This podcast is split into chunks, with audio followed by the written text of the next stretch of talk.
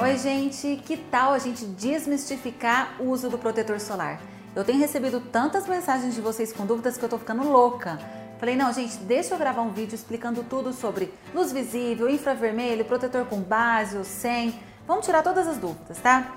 Muitas vezes a gente vai na farmácia e fica na dúvida: qual protetor eu vou utilizar? Primeira coisa, gente, a gente tem que usar sempre um protetor solar com fator de FPS acima do 30. Acima do 30, todos vão proteger a gente super bem. É claro que se você vai para uma praia, você vai tomar sol, tenta usar um mais alto, né? Um fator 50, 70, 80. Mas se é para o dia a dia, o 30 tá super bom. E aí, eu vou comprar protetor com base ou sem base? Gente, já, eu já falo aqui há um tempo para vocês que o protetor solar com base, ele protege a nossa pele um pouco mais. O que que acontece? Até uns anos atrás, a gente se preocupava muito em proteger a nossa pele da radiação UVA e UVB. Agora a gente sabe que existem outros tipos de radiação que danificam a nossa pele. E aí entraram mais duas na jogada: a luz visível, que é a luz das lâmpadas, dos computadores, e também a infravermelho.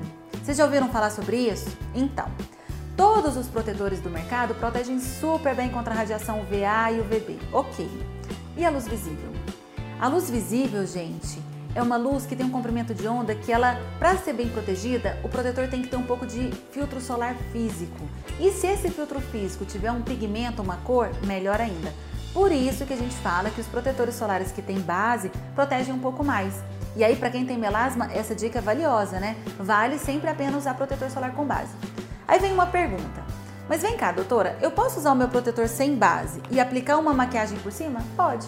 Se você gosta daquele protetor que não tem base, ok, passe ele e depois vem com uma base de maquiagem por cima. Legal, né?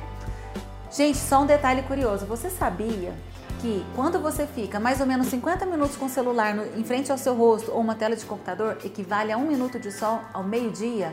Quantas horas por dia a gente fica com o celular e o computador na nossa frente, hein?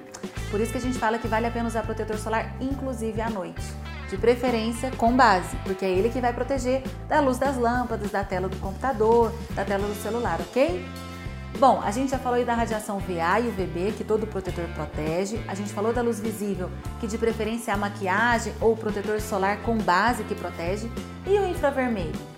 Gente, o infravermelho é uma radiação que emite calor.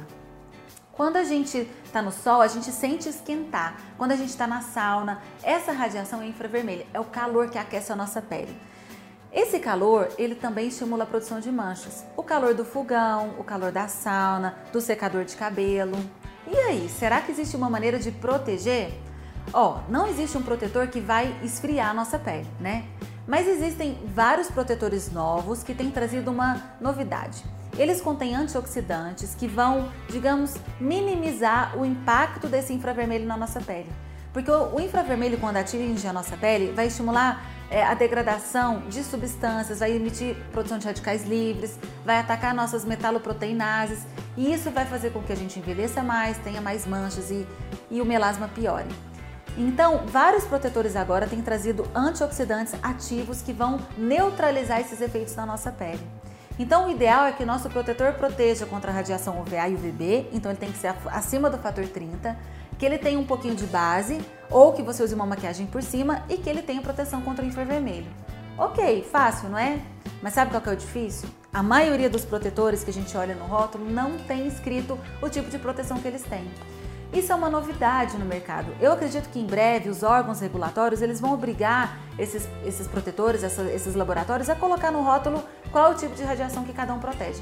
Mas enquanto isso, a gente fica meio perdido mesmo. Por isso que nós dermatologistas estamos aqui. A gente está aqui para ajudar vocês a escolher o melhor produto. Olha, gente, pelo Código de Ética Médica, eu não posso ficar citando muitos nomes e marcas e produtos. O que, que eu posso dizer para vocês? Procure sempre um dermatologista para ajustar o protetor de acordo com o seu tipo de pele, porque olha, eu mesma fico louca, cada vez tem mais opções. E aí vocês me perguntam, qual que é mais seco, qual que é mais hidratante? Gente, tem tanta opção que tá difícil realmente escolher. O que, que eu faço com os meus pacientes?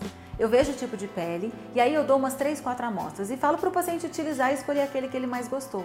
É bom fazer assim porque vocês vão escolher um produto que vocês amam e cada pele é única. Às vezes o que eu amo na minha pele você não vai gostar na sua, tá?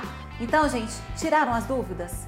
E aí, só para complementar, lembrem sempre de usar protetor solar mesmo para mexer com o calor do fogão, o calor do secador, mesmo para secar o cabelo, faz diferença e a nossa pele agradece, tá bom?